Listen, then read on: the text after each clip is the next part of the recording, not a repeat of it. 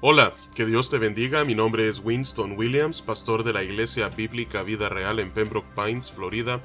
Bienvenidos a otro episodio de Vida Devocional, un ministerio de la Iglesia Bíblica Vida Real, cuya misión es sembrar la verdad de la palabra de Dios en los corazones de los hombres y cosechar vidas nuevas para el reino de Dios.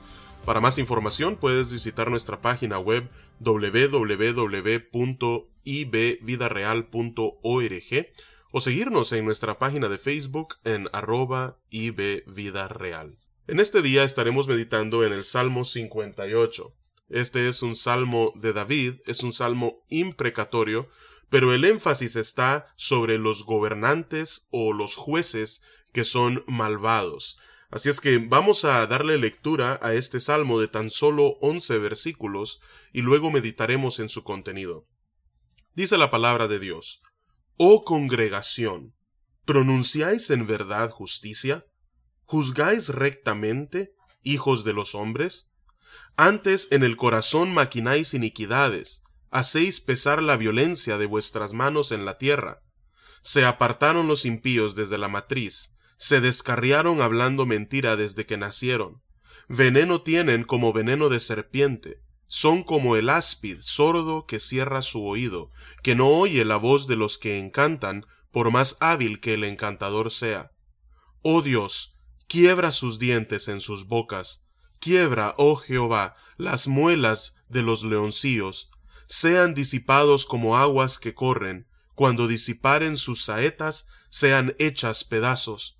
Pasen ellos como el caracol que se deslíe, como el que nace muerto, no vean el sol, antes que vuestras ollas sientan la llama de los espinos, así vivos, así airados, los arrebatará él con tempestad. Se alegrará el justo cuando viere la venganza, sus pies lavará en la sangre del impío. Entonces dirá el hombre, ciertamente hay galardón para el justo, ciertamente hay Dios que juzga en la tierra. Que Dios bendiga su palabra en este día. Vemos entonces en los versículos 1 al 5 que David describe la maldad que caracteriza a esos jueces o a esos líderes o gobernantes impíos. Dice el versículo 1, oh congregación, ¿pronunciáis en verdad justicia? ¿Juzgáis rectamente hijos de los hombres? Nuevamente, esta es una pregunta retórica, la respuesta es no. Lo que David está censurando de lo que él está acusando a estos hombres es precisamente de injusticia. Por eso en el versículo 2 dice, no, antes en el corazón maquináis iniquidades, hacéis pesar la violencia de vuestras manos en la tierra. Todo lo que ustedes hacen es premeditado, todo lo que ustedes hacen es bien pensado, y todo lo que sus manos hacen es violencia, es iniquidad, lo maquinan en su corazón y lo ejecutan con sus manos. Luego dice en el versículo 3, se apartaron los impíos desde la matriz, se descarriaron hablando mentira desde que nacieron. Es cierto que todos los seres humanos nacemos con una condición corrompida, todos los seres humanos heredamos no solamente la culpa por el pecado, sino que nacemos en una condición de pecado y es esa naturaleza pecaminosa la que nos inclina hacia todo aquello que es contrario a la voluntad de Dios. Así es que a menos que nosotros seamos regenerados por el poder del Espíritu de Dios y hechos nuevos, esa es nuestra condición. Así que es verdad que esto es cierto de todos los seres humanos, pero en este caso en particular, David se está enfocando nuevamente en esos jueces que son injustos, en esos gobernantes que son impíos a los cuales describe simbólicamente como serpientes, dice el versículo 4, veneno tienen como veneno de serpiente, son como el áspid sordo que cierra su oído, que no oye la voz de los que encantan, por más hábil que el encantador sea. Estos hombres son venenosos, son ponzoñosos, pero no solamente eso, sino que no hacen caso de ninguna exhortación externa que los quiera motivar a que hagan obras justas, a que actúen rectamente, no, sino que tapan sus oídos para no escuchar sin importar cuán persuasivas puedan ser las exhortaciones que estén siendo dichas en su dirección. Así es que esta es la realidad de muchos gobernantes, de muchos jueces en todo el planeta. Y David ve a cada uno de ellos y en los primeros cinco versículos los acusa de injusticia. Así es que, ¿cuál es la consecuencia para los que obran de tal manera? ¿Se saldrán con la suya por siempre? A la luz de lo que la palabra de Dios nos enseña, la respuesta es un rotundo no. Y eso es precisamente lo que vemos en los versículos 6 al 9. David dice, oh Dios, quiebra sus dientes en sus bocas, quiebra, oh Jehová, las muelas de los leoncillos.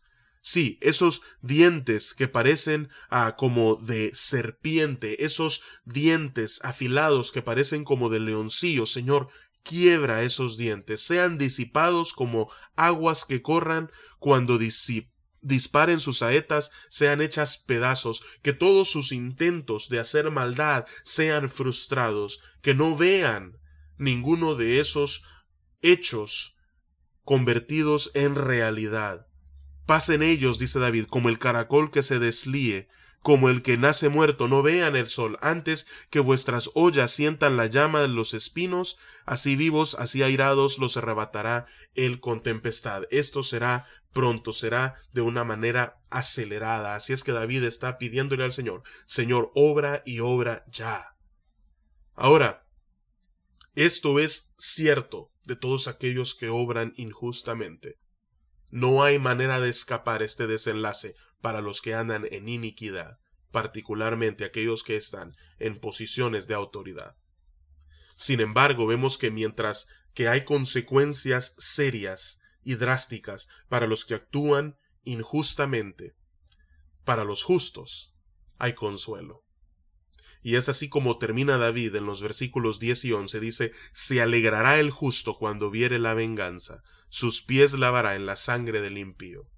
Es cierto que los justos en esta vida padecen muchas injusticias. Incluso en ocasiones hasta se sienten impotentes, incapaces de poder hacer algo al respecto. Así es que esta es la realidad, esta es la porción de muchos hombres y mujeres que caminan en integridad y en justicia.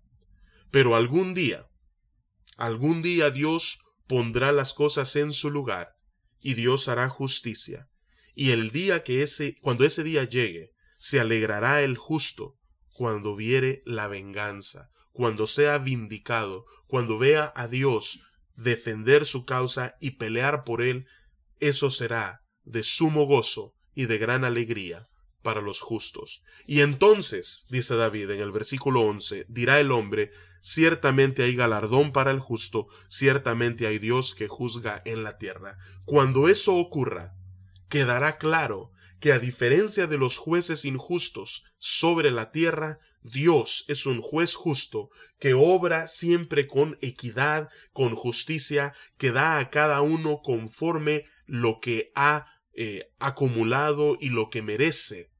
Al justo recompensa, dándole un gran galardón, y a los impíos los castiga eternamente.